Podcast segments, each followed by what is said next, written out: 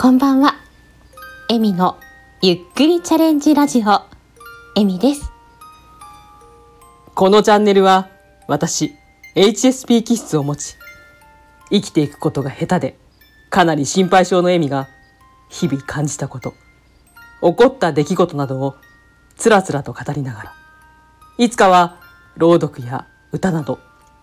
誰かの癒しにつながるような作品を作っていきたいという夢に向かってゆっくりとチャレンジしていくチャンネルです。改めまして、こんばんは、エミです。えー、5月24日、現在時刻は23時1分です。今日はちょっと男性っぽくできたらいいなぁと、冒頭の挨拶入れてみました。かがでしたでしょうか？なかなかね。ちょっと難しいかな？はい、えー、ちょっとでも喜んでいただけたら嬉しいです。今日は皆さんいかがお過ごしでしたか？私はですね今日も忙しかったんですよ。仕事をちょっとバタバタしちゃって残業になってしまって。まあね明日が休みなのでそれだけをね心の支えになんとかなんとか終わらせるぞってやってたんですけど なかなか終わらなかったなーっていう日でした。この時間少しでものんびりと聞いていただけたら嬉しいです。さて今日のチャレンジなんですけどちょっと雑談をまた入れたいなと思っています。雑談っていうかですねちょっとですね私の人付き合いの根本？多分これかなっていうところがあるのでそのねお話をしたいなと思ってますですねもうずいぶん前になるんですけどもあるセミナーに参加して、まあ、セミナーっていうかあの会社で行かなきゃいけなくて参加した勉強会みたいなやつでそこでね数日間にわたって数名でいろんなことに取り組んだんですよね。その最後にやったある心理ゲームがあるんですけどもと二重の円になって外側の人は右に内側の人は左に順に移動していくんですよ。まあ、フォークダンスで相手が入れ替わるようなシステムのやつです。で向かい合った相手を3秒ぐらいだったかなちょっと秒数は曖昧なんですけども見つめてそれから直立握手ハグ一礼から好きな動作を選びます。最初はやっぱりね気恥ずかしさもあって握手や一礼を選んでたんですね。で一周したかなっていう頃に信仰の方がここ数日間一緒に過ごした相手への信頼度を表してください。で、付け加えたんですよ。自分が握手を求めた時に、相手がハグの体勢で待ってくれたりすると、あ、この人こんなに私のこと信頼してくれてたのに、申し訳ないな、とか、去り際の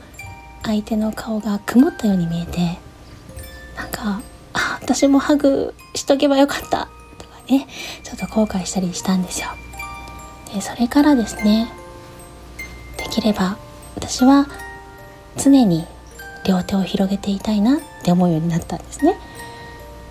で私がいくら両手を広げてハグの体勢で待っていても相手と必ず一致するとは限らないんですね。でも勇気を振り絞ってくれた方のハグの合図をもう逃したくないなって思ったんですでそのためにはねやっぱり傷つく覚悟っていうのがいるんですけどまだまだその覚悟はできてなくてだからよくへこむんですよね。あの私はねこう思ってたんだけど違うんだなとか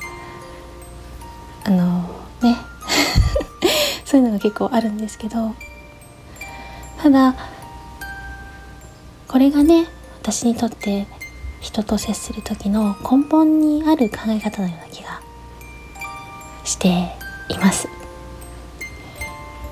あのみんながみんなねそうではないと思うんですけどでも相手の精一杯の勇気とか助けてとかそういうのにそういうサインを逃さないでいたいなって思って。でもね手を広げてるとねたまにねナイフ持って飛び込んでくる人がいるんですよ。それとか今まではねナイフ持ってなかったはずなのに急にねめった刺しにされたりとかね するんですよね。それはねあの自己防衛していない自分が悪いんですけどそうなっても本当にね助けを求めてるっていうか本当に自分を信頼してくれてる人は逃したくないなって思ったりまあ騙すぐらいだったら騙された方がいいや自分が泣いた方がいいやって思っちゃうんですけどその割に弱いんですよね。うん、まあねこれは私が強くなるしかないんですけどね。なんか年々弱くなってるような気がするんですよね。も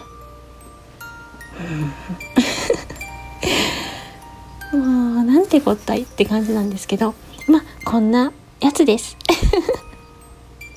すいません今日も全然まとまらないですね。はい。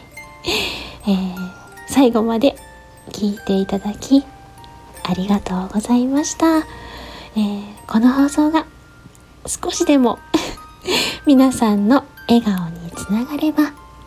とてもとても嬉しいです。よろしければまた聞きに来てくださいね。では、またね。